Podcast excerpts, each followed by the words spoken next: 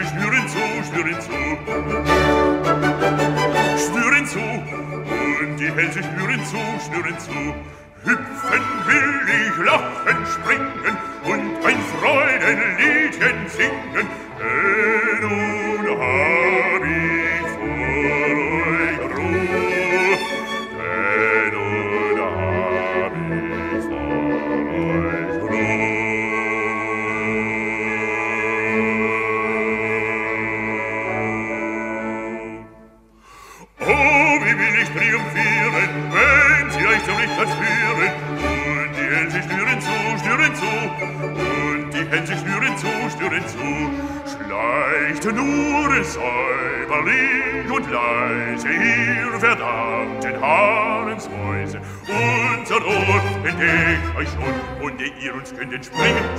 In uns schon schlingen, und ihr raschelt euren Lohn, und ihr raschelt euren Lohn. Schleicht nur säuberlich und leise, ihr verdammten Haremshäuse. Unser Ohr entdeckt euch schon, entdeckt euch schon, entdeckt euch schon. Oh, will ich triumphieren, wenn sie euch zum Lichtplatz führen. Und die Hälse schnüren zu, schnüren zu, schnüren zu. Und die Hälse schnüren zu. Und die Hälse, und die Hälse, und die Hälse schnüren zu. Und die Hälse schnüren zu. Und die Hälse schnüren zu, schnüren zu, schnüren zu. Und die Hälse schnüren zu. Und die Hälse, und die Hälse, und die Hälse schnüren zu. Und die Hälse schnüren zu. Und die Hälse schnüren zu. Und die Hälse schnüren zu, schnüren zu, schnüren zu.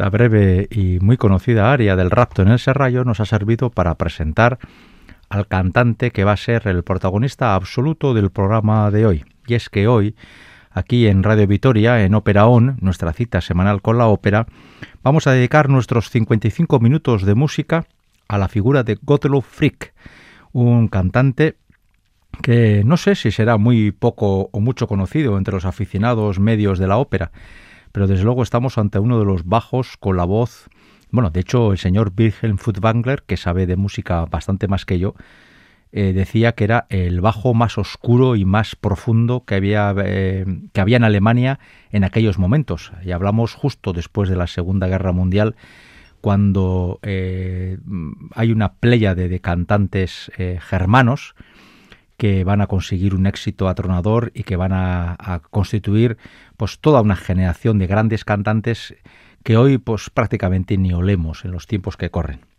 Gottlob Frick cantaba este aria de Osmin en el rapto en el serrallo y es que vamos a comenzar con dos grabaciones mozartianas, una ya la hemos disfrutado y ahora vamos con la segunda, de un cantante que sobre todo ha pasado a la historia de la discografía y a la historia de la ópera a través de sus interpretaciones wagnerianas. De hecho, Gottlob Frick aparece en las más importantes grabaciones wagnerianas del siglo XX, tanto en estudio, como pueda ser el caso de la mítica, mítica grabación del Anillo del Nibelungo de Georg Solti, como en otras grabaciones eh, que se han recogido a través de, de funciones en directo, bien del Festival de Bayreuth o de otros festivales. Pero no vamos a dedicarle a Wagner el programa, o por lo menos no de forma monográfica, eso ya es obvio, porque hemos empezado con Mozart, sino que ahora vamos a seguir con, con Mozart y con otra de las áreas más conocidas para abajo que este compositor Salzburger escribió. Eh, decía Marty Talvela, otro de los grandes bajos del siglo XX, que cuando él cantaba varias funciones seguidas muy exigentes de papeles como Gurnemans o Hagen o Boris Godunov, eh, a él le gustaba mucho volver a Mozart para descansar la voz.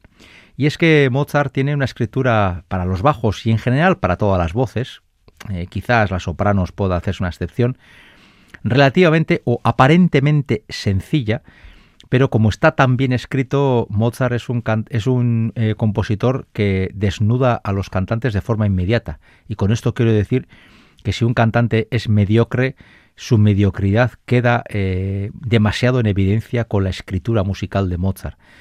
Eh, esa aparente sencillez lo que, esconde, lo que esconde son muchas exigencias vocales y hay que saber cantar muy bien para cantar Mozart con dignidad. Gottlob Frick fue un cantante, yo no, sé si decir mozartiano es lo más adecuado, pero es tan bajo, es un bajo tan grave que los tres, cuatro papeles eh, que escribió Mozart para esa tesitura fueron bastante frecuentes en la carrera de Gottlob Frick.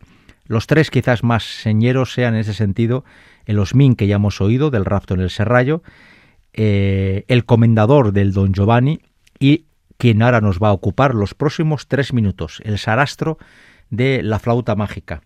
Al comienzo del acto segundo, de los dos que tiene esta ópera, eh, Sarastro, que apenas ha aparecido en el acto primero, y sin embargo en el segundo va a adquirir un gran protagonismo, canta una de las arias para abajo más conocidas de la historia, O Isis und Osiris, y esta es la versión que hace de esta aria Gottlob Frick.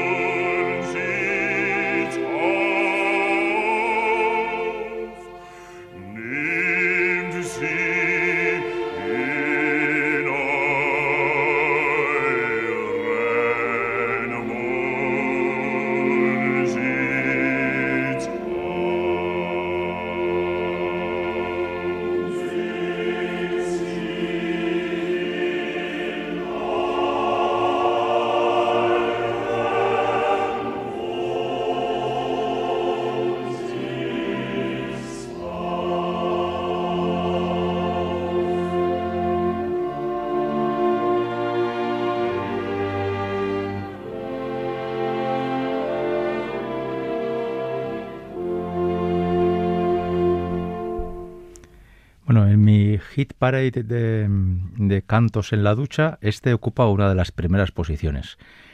Eh, evidentemente ni me acerco a semejante voz, ¿no? Pero he de decir eh, que eh, una de mis escasas oportunidades en la que tuve que, en la que pude vivir la ópera de cerca, un, servidor cantando, tratando de molestar lo menos posible en el coro, se, se, oía aquí al fondo, ¿no? Después de la voz de Gottlob Frick se oía la voz del coro rematando las mismas palabras y música que hacía el bajo. y tuve la oportunidad de, cantar esta ópera, La flauta mágica, en el coro, en la quincena musical Donostiarra. Yo creo que hará unos 10 o 12 años. Y yo recuerdo que oyendo al bajo, Dimitri Bashenko, hablo de memoria, eh, y, cogiendo estas notas como las cogía con una facilidad pasmosa, eh, yo me quedaba tan atontado mirándole que se me olvidaba hasta moverme según estaba marcado por el director de escena. Bueno, yo por eso creo que me echaron del coro, porque no valía ni para eso. En fin, Isis und Osiris de la flauta mágica. Hemos escuchado las dos arias seguramente más conocidas para abajo de, Mozart y las hemos oído en la voz de quien hoy ocupa todo nuestro programa, Gottlob Frick. Eh, vamos a, escuchar a continuación eh, la escena de una ópera que, eh, bueno, yo tengo una lista con donde aparecen todos los cortes musicales que hemos oído en 249 programas de ópera on y para mi sorpresa, y he de decir que me he quedado bastante pasmado, Carl Maria von Weber todavía no había aparecido nunca en este programa. Esta es una de las dos vergüenzas que me quedan, las de la segunda ya hablaré otro día, dentro de muy poquito. Y por lo menos con la escena que vamos a oír ahora de Der Freischütz, el cazador furtivo, eh, quito una de mis dos grandes vergüenzas, que era una era que Carl Maria von Weber no había aparecido nunca en este programa. Y lo cierto es que eh, hasta, hasta yo mismo me he quedado sorprendido de mi, de mi estulticia, porque vamos, eh, es un compositor clave en esto de la, de la ópera romántica alemana, ¿no? En esta ópera, que trata, sobre, que, trata sobre una historia de amor en la que se entremezclan balas mágicas, eh, personajes muy malvados y otros personajes justo lo contrario, muy típico, ¿no? Personajes demasiado maniqueos. El personaje de Caspar, que es un bajo, un bajo profundo, es el malo malísimo. Eh, eh, a los bajos casi siempre les ha tocado eh, hacer el papel o bien de autoridad, de autoridad política, familiar, religiosa, o el papel de malvado. en el caso de Osmin, por ejemplo, el primero, hablaríamos de una especie como de, de autoridad en el harén mezclado con un poquito, con ser un poco simple, ¿no? El sarastro de la flauta mágica es la autoridad ética e intelectual, es el hombre que lo sabe todo y el que reparte sabiduría a diestro y siniestro. Y aquí Caspar tenemos al malo de la peli. ¿no? En esta ópera Caspar es el malo, el que hace trampas y el que, y el que se porta mal con la gente de su pueblo. Eh, Caspar tiene una escena en la que se entremezclan partes habladas y partes cantadas, donde también interviene el coro, y donde Godlow Frick eh, adquiere, en este caso, el bajo, y en este caso Godlow Frick adquiere un gran protagonismo. Eh, Der Freischütz es una ópera eh, muy importante en la historia de este arte y que sin embargo en los últimos años está muy olvidada. Yo tuve la inmensa suerte de verla en Bilbao hace ya, yo creo que unos 20 años o así, pero no es nada fácil poder verla por aquí cerca y la verdad es que es una ópera que me encantaría volver a disfrutar alguna vez. Es una ópera clave para entender eh, ese momento de transición que va entre Mozart y Wagner, ¿no? Y, bueno, eh, aprovechando que Weber no había aparecido nunca en nuestro programa, y como tengo que limpiar mi honor, pues vamos a escuchar la escena de Caspar, la escena del malvado, una escena relativamente larga y que por lo menos nos va a servir para volver a disfrutar en varias facetas de la voz de nuestro protagonista de hoy. Es el bajo Godlow Frick. Gut, dass ich dich finde. Horchst du schon wieder herum? Ich kann's nicht verschmerzen, dass du hier zum Spott der Bauern geworden bist. Der Teufel, die mögen gelacht haben. Was? Bier hast du? Das taugt doch nicht zum Zornbrecher. He, Wein, Wein. Kamerad, ich kann dich nicht so traurig sehen. Du musst mit mir trinken. Damit verschone mich. Mein Kopf ist wüst genug. Das ankleiden. So, Freundchen, da brauchst du wenig. Hilf Samuel. Du da? Mit wem sprichst du? Ich mit niemand. Der Herr Förster soll leben. Auf die Gesundheit deines Lehrherrn wirst du doch mittrinken. So sei es.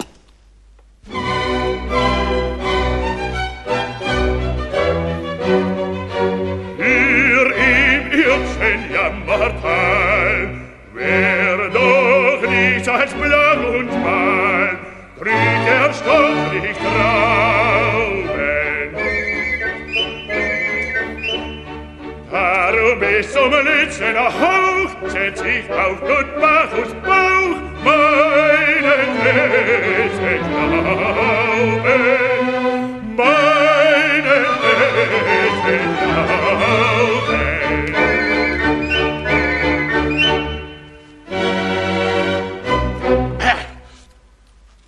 Ah, du musst auch mitsingen. Lass mich. Jungfer Agathe zu lieben. Wer die Gesundheit seiner Braut ausschlägt, ist ein Schuft. Du wirst unverschämt. Eins ist eins und drei sind drei. Drum ein ihr noch zweierlei zu dem Saft der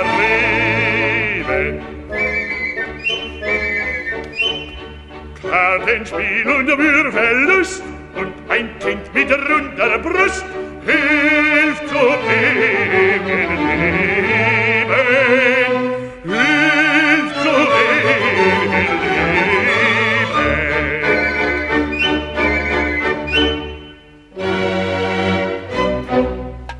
Ja, mit dir ist aber auch gar nichts anzufangen. Unser Herr Fürst zu leben. Und wer nicht dabei ist, ist ein Judas. Oh, ladies, Privolium, gibt's kein wahres Gaudium, seitdem ist der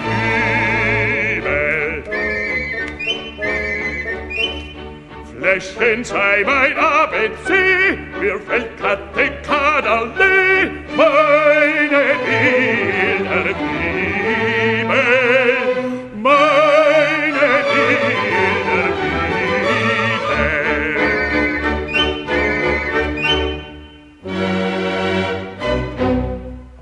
Agatha hat recht, wenn sie mich stets vor dir warnt.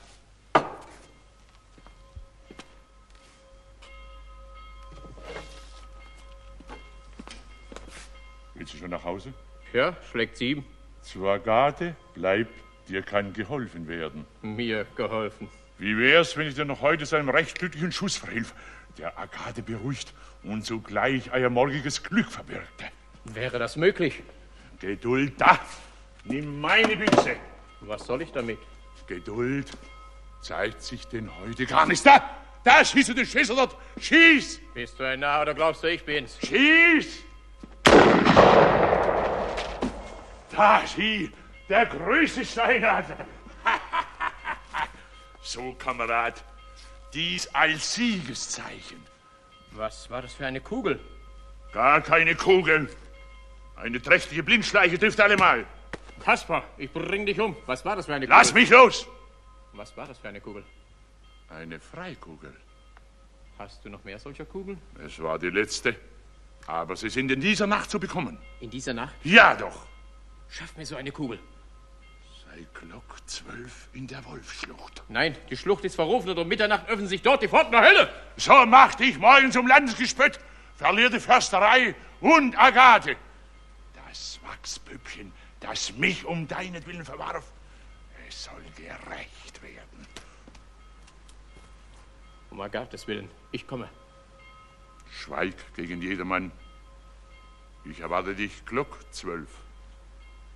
Glock zwölf, ich komme.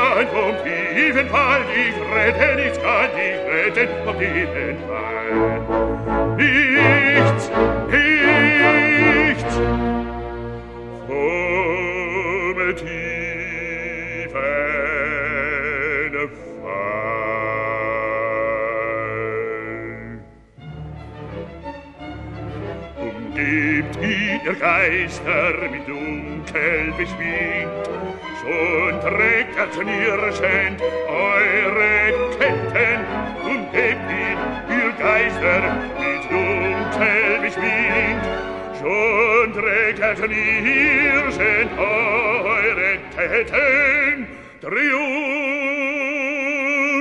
Triumph, Triumph, ihr Rache gelingt, Triumph, ihr Rache gelingt, die Rache, die Rache gelingt, Triumph, die Rache, die Rache gelingt, Triumph, die Rache gelingt, verrate gelehnt und gebt in der Geister mit dunkel beschwingt und trägt er knirschend eure Ketten.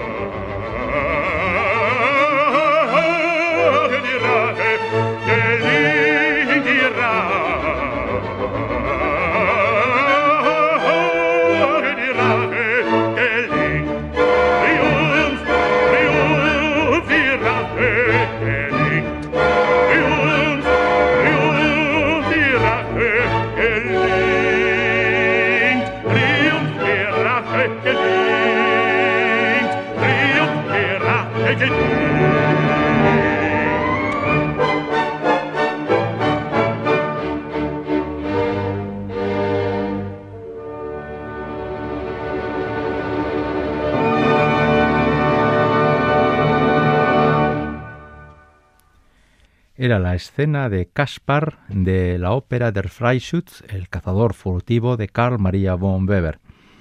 Escena en la que Gottlob Frick, el, cantante, en el personaje de Caspar, pasa de la, zona, de la parte hablada a la parte cantada sin solución de continuidad, tal y como es tradición en, en ese tipo de ópera alemana del siglo XVIII, comienzos del XIX, que se hacía llamar Singspiel Recordemos también que Fidelio, por ejemplo, del Ludwig van Beethoven, y otra de las óperas que cantó Gottlob Frick muchísimas veces, también tiene esas partes habladas en el desarrollo dramático de la obra. Estamos dedicando nuestro programa 249 a este cantante alemán Gottlob Frick. Yanire Aspuru en el apartado técnico y un servidor Enrique Bert ante el micrófono estamos construyendo esta propuesta que gira en torno a un cantante que nació en el año 1906 en Alemania, antes de la Primera Guerra Mundial, y que falleció bastante mayor, con 88 años, en 1994 en la misma Alemania. Así que a Gottlob Frick le tocó vivir la Alemania de la Primera Guerra Mundial, la Alemania imperial, la Alemania de Weimar, el nacionalsocialismo, las, la coexistencia de las dos Alemanias e incluso llegó a ver la reunificación de Alemania. Así pues, le ha tocado ver prácticamente casi casi todo el siglo XX de su país. Eh, Frick debutó en 1934, es decir, con 28 años, y debutó, como es lógico y como es eh, bastante razonable, me parece a mí, en los pequeños y medianos teatros de Alemania. La ventaja de Alemania eh, entonces, y yo creo que hoy también, es que además de disponer de unos cuantos grandes teatros de ópera, los de Berlín o los de o el de Múnich, dispone luego de otros medianos y luego de pequeños teatros. Prácticamente en cada ciudad alemana donde haya un teatro hay una pequeña temporada de ópera donde tienen que cantar cantantes, muchos de ellos jóvenes, que viven de sus primeras oportunidades para ir poco a poco dando pasos. Eh, Gottlob Frick, siendo muy jovencito, apenas con 18 años, entró en el coro de la ópera de Stuttgart y ahí estuvo durante unos 7 u 8 años hasta que en el 34, con 28, le dieron el primer papel de solista. Eh, eh, luego le tocó la Segunda Guerra Mundial.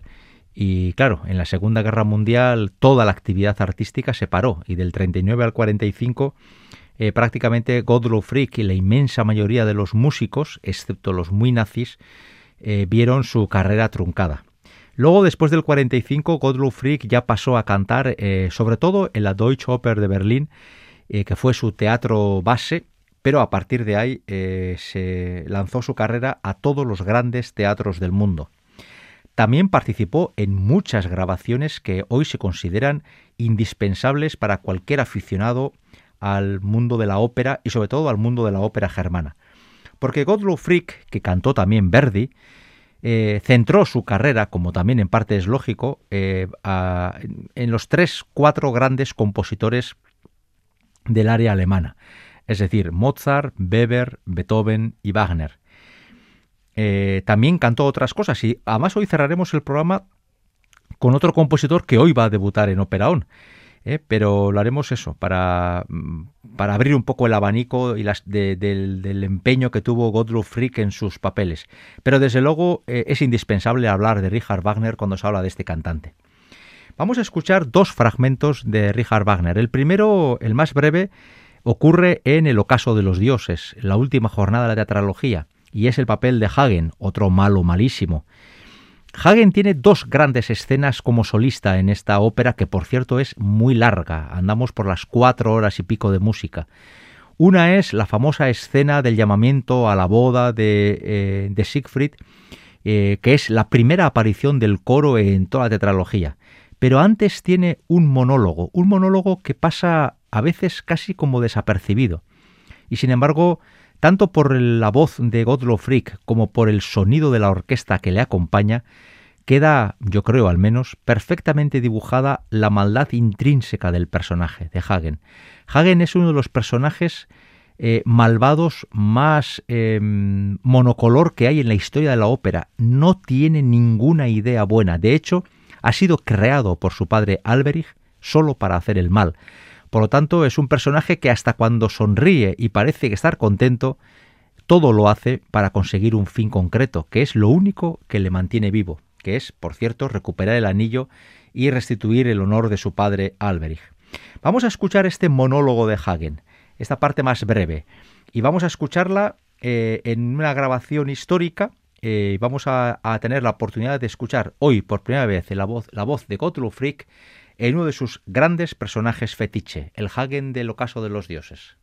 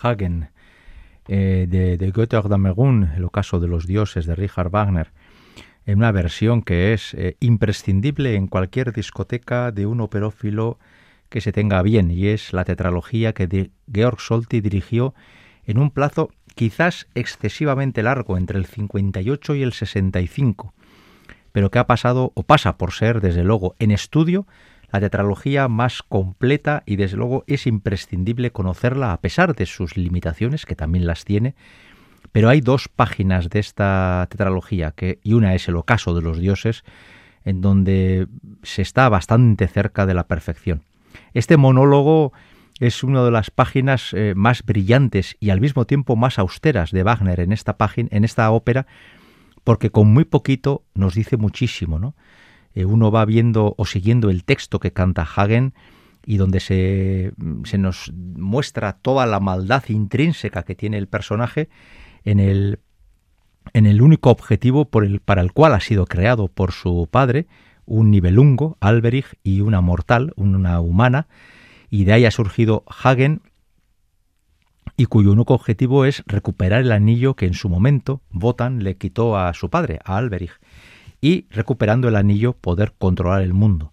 Hagen, por cierto, va a ser el personaje que va a decir la última palabra de la tetralogía, incluso después del gran monólogo de Brunilda, cuando va a tratar de recuperar en última instancia el anillo y el río Rin le va a, a devorar y le va a ahogar para tratar de evitar que se repita la maldición de la pérdida del oro. En fin, la historia es apasionante y a mí este monólogo me parece una auténtica maravilla. Es muy difícil decir más con, aparentemente menos cosas.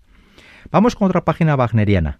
Eh, ya hemos dicho que Frick eh, cantó muchísimo Wagner y, por ejemplo, eh, cantó con los mejores directores wagnerianos de su época, ¿no? por citar solo tres nombres, el ya mencionado Georg Solti, con el que grabó muchas cosas y podríamos hablar de del Anillo del Nibelungo, donde cantó prácticamente todos los papeles importantes para abajo, el Parsifal, donde hizo Gurnemans, otra de sus grandes creaciones, o eh, Wilhelm Furtwängler, con el que cantó, por ejemplo, eh, la Valkyria, eh, cantando el Hunding, o Joseph, Joseph Keilbert, otro director con el que fue bastante habitual en sus páginas wagnerianas. Bien, sin embargo, vamos a cambiar de registro y vamos a ir a un personaje que se mueve entre, el ser bonachón y, tontorrón y luego también bastante egoísta, ¿no? Y es el padre de Senta, Talant, en el holandés errante, la primera ópera del canon wagneriano, después de las tres primeras que el compositor rechazó por improcedentes a su mérito y a su pluma. Pues bien, en el holandés errante, Daland tiene una una página, una página solista muy célebre entre los bajos, en la que canta sobre su hija Senta, que es, junto con el holandés, el gran protagonista. Y este holandés aquí se nos, perdón, este Dalant aquí en el holandés se nos aparece pues como lo que es, ¿no? Un hombre aparentemente afable, amante de su hija y de su familia y de su pueblo, pero que sin embargo va a tener un momento de debilidad cuando el holandés, ese hombre misterioso, le enseñe toda su bodega repleta de dinero y a él le ciegue la codicia, ¿no? Bien, pues este área es un área bastante popular dentro de los bajos, muy habitual en los conciertos de arias, y vamos a escuchar la versión que nos ofrece Gottlob Frick.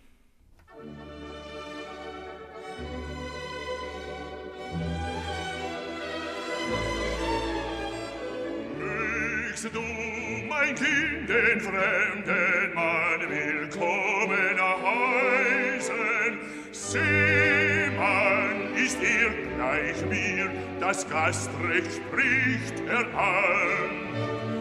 Lang ohne Heimat steht auf Erden weiten Reisen, in fremden Landen hier der Schätze viel gewann.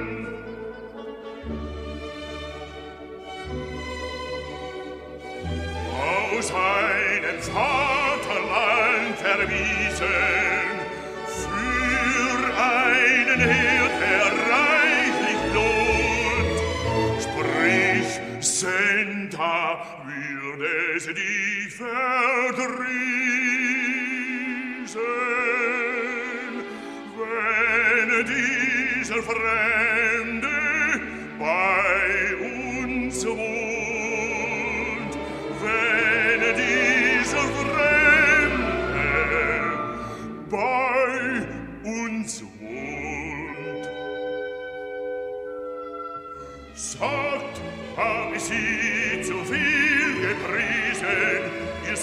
selbst, ich sieh euch recht. Soll nie vom Lob noch überfließen, gesteht, sie sieret ihr Geschlecht.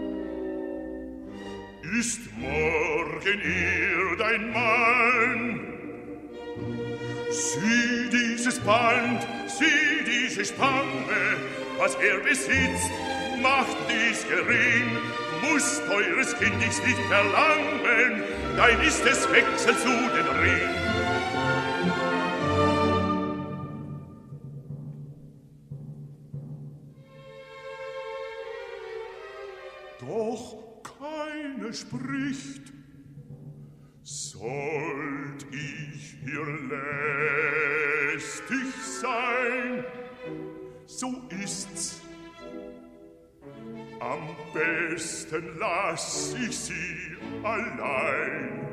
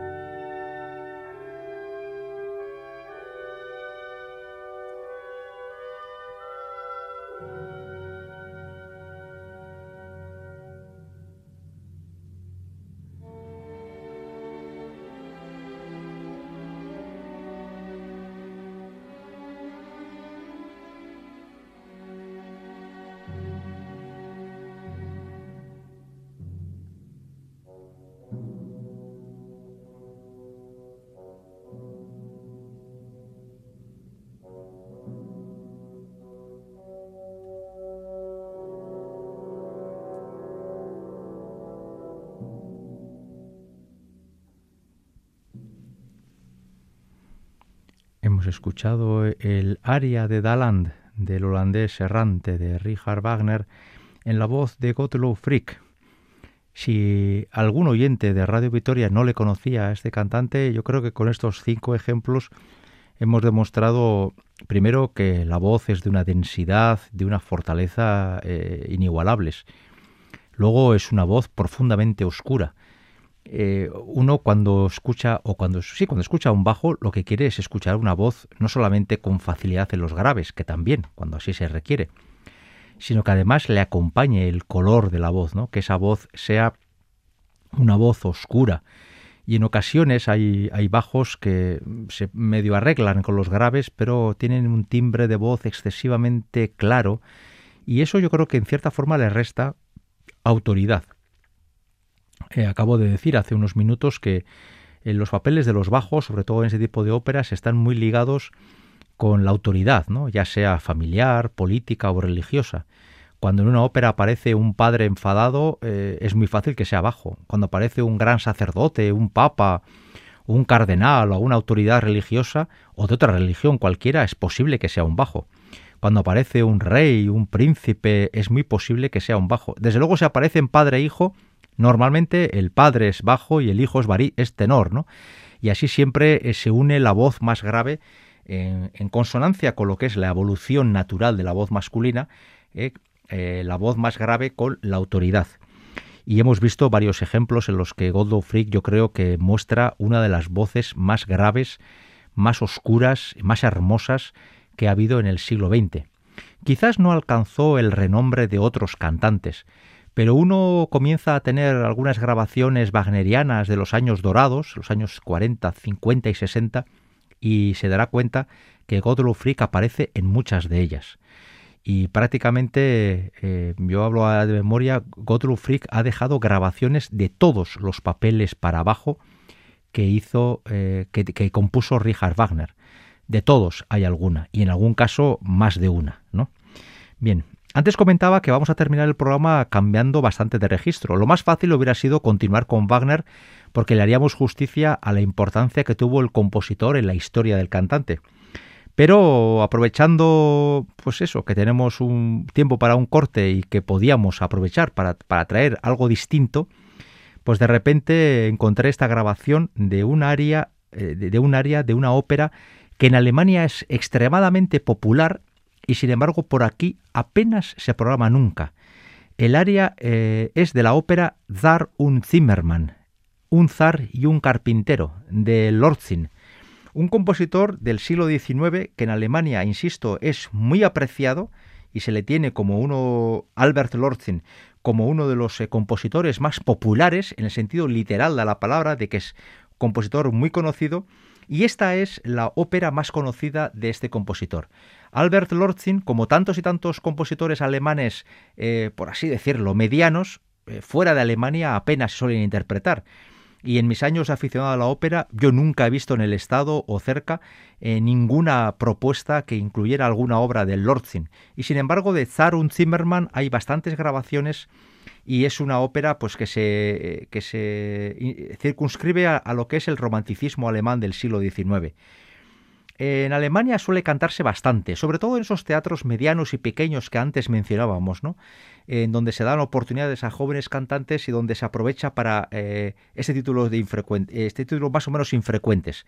Pues con este área de esta ópera de Albert Lortzin vamos a terminar este programa al que hemos dedicado de forma íntegra a la voz, a la preciosa, grave y hermosa voz de Gottlob Frick en la esperanza de haberles hecho pasar un buen rato y si fuera el caso de haberles podido presentar la voz de este grandísimo cantante, con la música de Albert Lortzing y del área, una de las áreas más conocidas de Zar und Zimmermann, el zar y el carpintero, la historia que cuenta ese zar ruso que se va de incógnito a ser carpintero para aprender a construir barcos, en la confianza de haber conseguido este montón de cosas, hasta la semana que viene.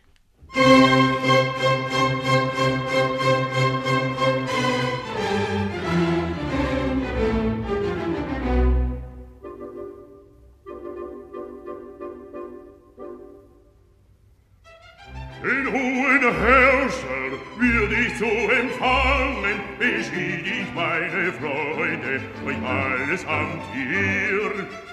Es sollen Worte ihm zum Ohr gelangen, wie er auf dieser Welt vernimmt sie nimmer mehr. Worte voll Salbung, voll Demut und Moral, und Schmeicheleien, Schmeicheleien ohne Zahl. Das verführen, das verführen, alles sind wir gern bereit, einen Kaiser hochzuehren, der uns seine Liebe weiht. Doch wir möchten gerne wissen, wer der große Herrscher ist, wenn wir ihn empfangen müssen. Wie heißt wenn wir ihn empfangen müssen? Heißt ihr? Nun, so wisst, sie ist der Kaiser aller Reusen. Aller Reusen, aller Reusen, aller Reusen. Oder Russen, wie ihr wollt. Peter Ivanov hat er geheißen, den man jetzt so ehren sollt. Ivanov der Zimmermann, Das war sein Privatvergnügen, für den Pflichten zu genügen, er den schlauen Plan ersann. Lasset ohne Zeit verlieren, die Kantani uns probieren, die zu anderem Zwecke zwar verfasst, sich jedoch die Heer grad passt. Nur Geduld, nur Geduld. Die Worte sind von mir verfasst in einer schwachen Stunde. Doch ich bin nur Poet, nicht Musiker. Aus diesem Grunde erfand mein Freund, der Kantor mir, auf dass es wirksam sei. Zu diesen schönen Worten eine zarte Melodie. Den Solosang werde ich mit Kraft und Grazie vollführen. Ihr sollt den Chor mit Präzision riskieren. Da in der Kirche, in der Kirche ihr perfekt von Oden singt, so ist es ganz natürlich, ganz natürlich, dass es hier euch auch gelingt.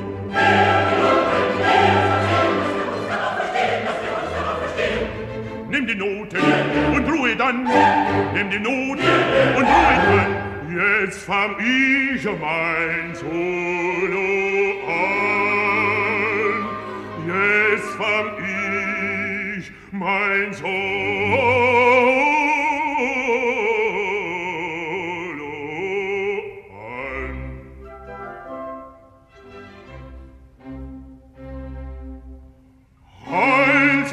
dem Tag, an welchem du bei uns erschienen. Dideldum, dideldum, das ist das Zwischenspiel.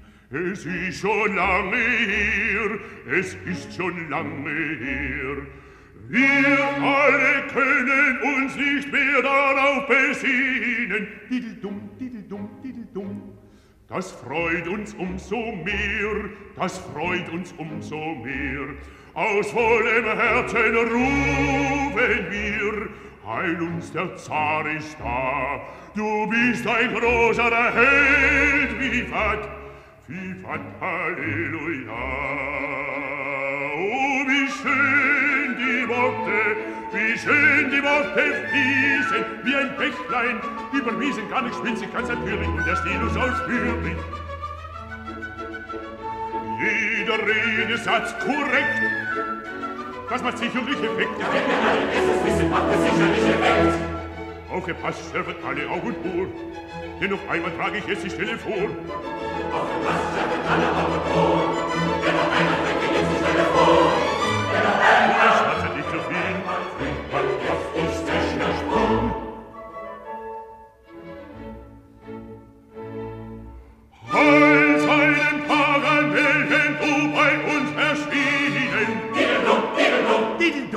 Dideldum, dideldum, dideldum ist kein Gesang.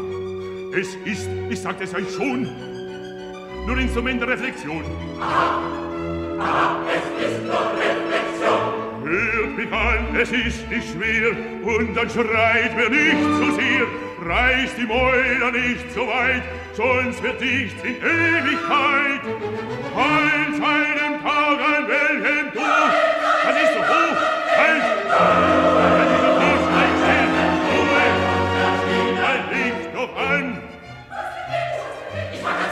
alle Mäuler! Alle Mäuler! Alle Schweine! Alle Mäuler! Alle Mäuler! Mäuler!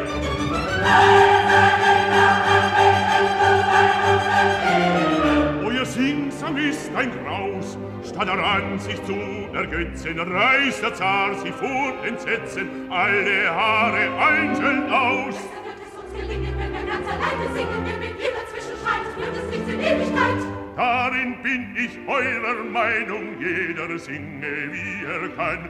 Fanget ohne meine Leitung noch einmal von vorne an.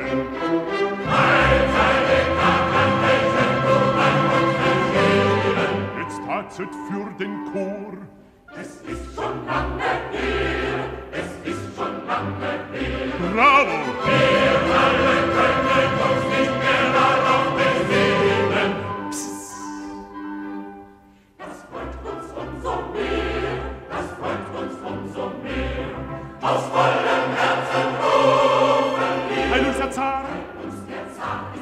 schön, schön. Du bist ein großer Held, Halleluja. Niemand kann ihn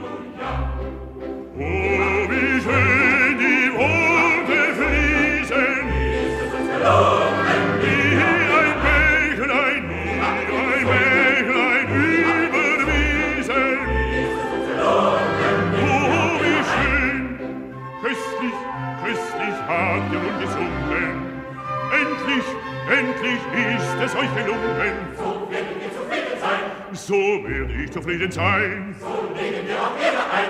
So legen wir große Ehre ein.